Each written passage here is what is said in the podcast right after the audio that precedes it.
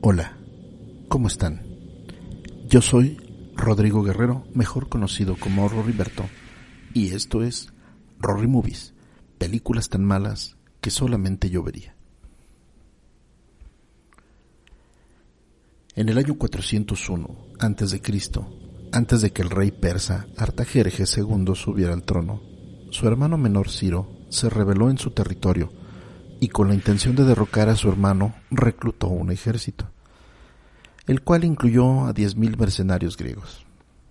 Este ejército marchó con la intención de llegar a Babilonia, pero Ciro murió en una batalla antes de cumplir su objetivo.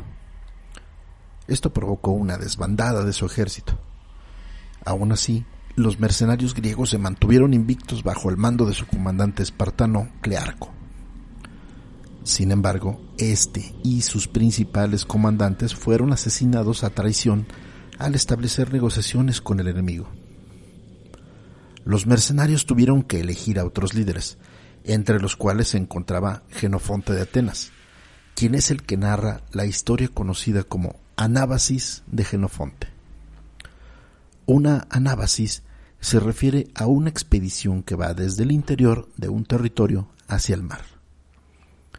Genofonte y los mercenarios recorrieron casi 4.000 kilómetros de territorio enemigo hasta que pudieron llegar a una colonia griega donde se sintieron a salvo.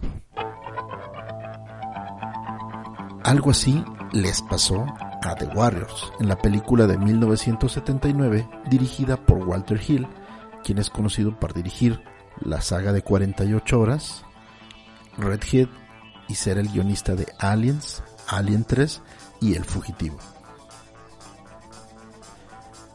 En esta película, Cyrus es el líder de la banda de los Rips, que es la más poderosa de Nueva York. Ellos convocan a una reunión conjuntamente con una tregua donde piden la presencia de nueve miembros de cada una de las pandillas de la ciudad. En esa reunión, Cyrus les hace ver que tienen más de 100.000 hombres, en comparación con los 60.000 elementos de la policía, por lo que por pura lógica matemática les demuestra que pueden hacerse con el control de la ciudad. En el instante más álgido de su discurso, recibe un disparo por parte de Luder, quien es miembro de la pandilla de los Rocks, quien aprovecha la oportunidad para culpar a la pandilla de The Warriors. En ese momento llega la policía a deshacer la reunión y The Warriors aprovecha para escapar del lugar, pero sin su líder Cleon, que es asesinado de un disparo por el mismo Luder. Swan, Ajax, Snow, Cochise, Cowboy, Rembrandt, Vermin y Fox son los sobrevivientes a la reunión y Swan, quien es jefe de guerra, se convierte en el líder, pues así lo determina Cleon antes de morir. La pandilla define como su objetivo de supervivencia regresar desde el parque Van Cortlandt en el Bronx hasta su territorio en Coney Island. Para que se den una idea, según Google Maps, este es un recorrido de 38 kilómetros, o sea, más o menos 8 horas y 15 minutos a pie. El problema con el regreso no es solamente la distancia, sino que a través de una estación de radio y con mensajes secretos se ha puesto precio a la cabeza de The Warriors, por lo que todas las pandillas están atentas a su presencia. De esta manera, Swan y sus muchachos tendrán que lidiar con beisbolistas de caras pintadas, conocidos como The Baseball Furies, chicas seductoras, conocidas como Delices, y por los mismos Riffs y los Rocks y por una infinidad de pandillas pintorescas. A pesar de todos estos obstáculos, consiguen llegar al amanecer a Coney Island, donde se encuentran en una emboscada con los Rocks, liderados por Luder. Ahí, Swan pelea con él, y a pesar de que Luder traía una pistola, Swan lo domina con solamente un cuchillo, demostrando su valentía. En ese momento llegan los Rips, quienes de alguna manera se dan cuenta que los Warriors no tuvieron nada que ver con el asesinato de Cyrus. Ellos, la pandilla más poderosa de Nueva York, reconocen la valentía y habilidad de The Warriors para después proceder a castigar a los verdaderos culpables.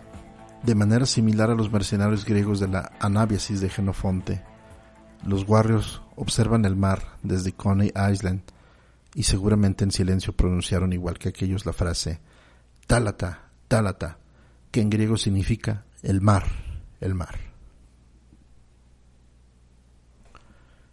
Los estrenos de The Warriors estuvieron plagados de problemas, debido a que en ocasiones los asistentes a las funciones eran pandilleros de verdad, que asistían a ver lo que ellos sentían como una representación de su realidad diaria. Al encontrarse en las salas de cine con bandas rivales, muchas funciones se vieron interrumpidas por batallas campales, a tal grado que muchos cines decidieron dejar de exhibir la película, de tal manera que su recaudación no fue ni de cerca lo que el estudio esperaba. Sin embargo, por su temática y aspecto visual, se convirtió rápidamente en una película de culto. Actualmente, en Rotten Tomatoes está calificada con un 86% de frescura. El soundtrack es cortesía de Barry DeBorson, John Walsh y otros.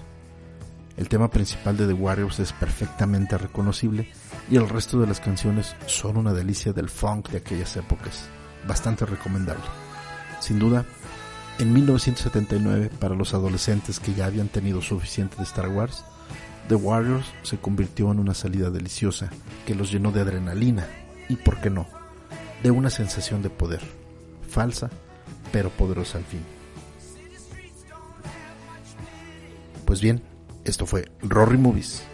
Y no olviden seguirnos en nuestras redes. En Facebook nos encuentran como 5 y Acción, podcast de cine en Twitter e Instagram nos encuentran como arroba 5 y acción MX. Yo soy Roriberto y me pueden encontrar como arroba Roriberto en Twitter y en Instagram o como Rodrigo Guerrero en Facebook. Y los espero en la próxima Rory Movies. Películas tan malas que solamente yo vería.